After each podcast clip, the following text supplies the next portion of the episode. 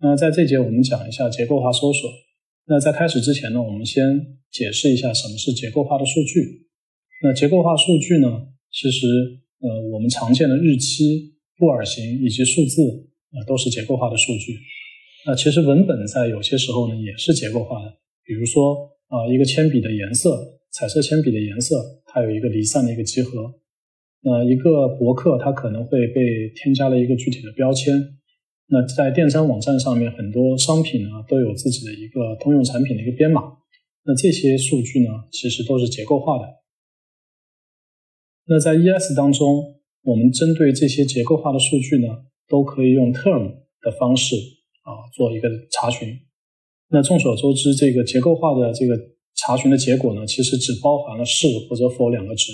那结合具体的场景需要呢，我们可以。去决定是否需要将这个结构化的搜索转成一个 constant score 的 query，呃，以提升一个系统的一个性能。那下面我们来看一个具体的 demo。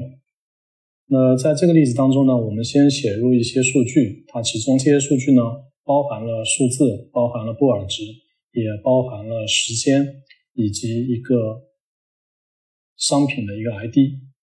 那同时我们也可以留意到这个数据当中呢。有部分的数据是包含了这个时间的信息的，还有部分的数据呢是并没有包含时间的信息的。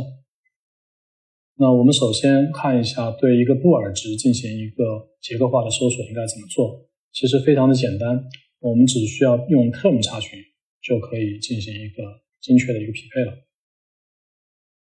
我们看到其实一共收到了三个数据，包含了这个 true 的这个值。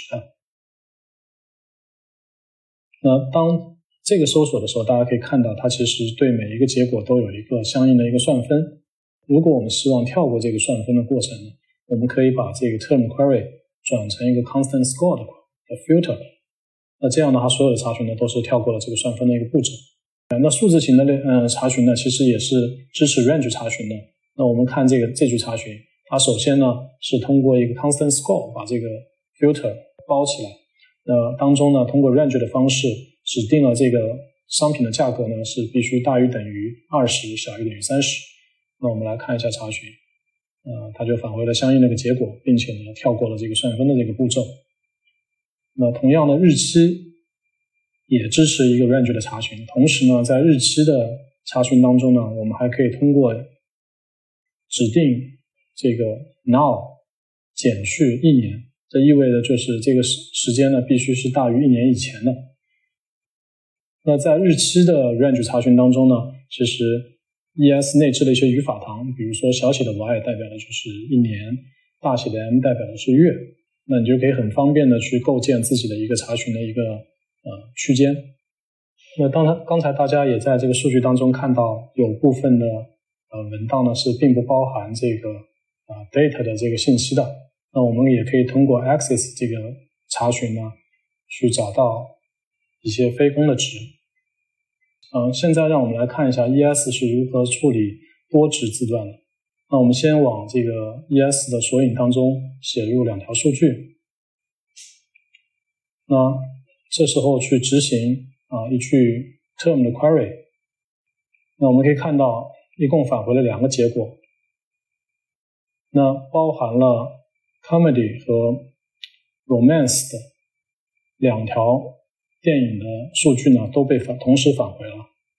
通过刚才那个查询，我们可以知道，在 ES 的 term 查询当中，针对这个多值的字段的查询呢，它的一个逻辑关系是包含而并不是完全的相等。好，那怎么样才可以做一个呃精确的匹配呢？那解决的方法其实是，我们需要在这个文档当中啊，增加一个。Count 的字段，然后呢，结合这个布尔的 query，呃，做一个精确的匹配。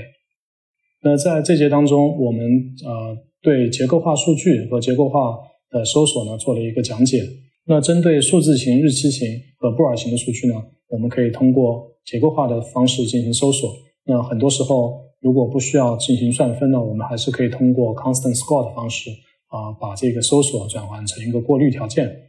那我们也可以通过 access 的查询呢，去判断一些啊非空的条件。那么针对多值字段的一个 term 查询呢，它其实是一个包含关系，并不是一个精确匹配的关系。如果我们需要实现一个精确匹配，那可以通过在这个文档当中增加一个字段的计数来实现。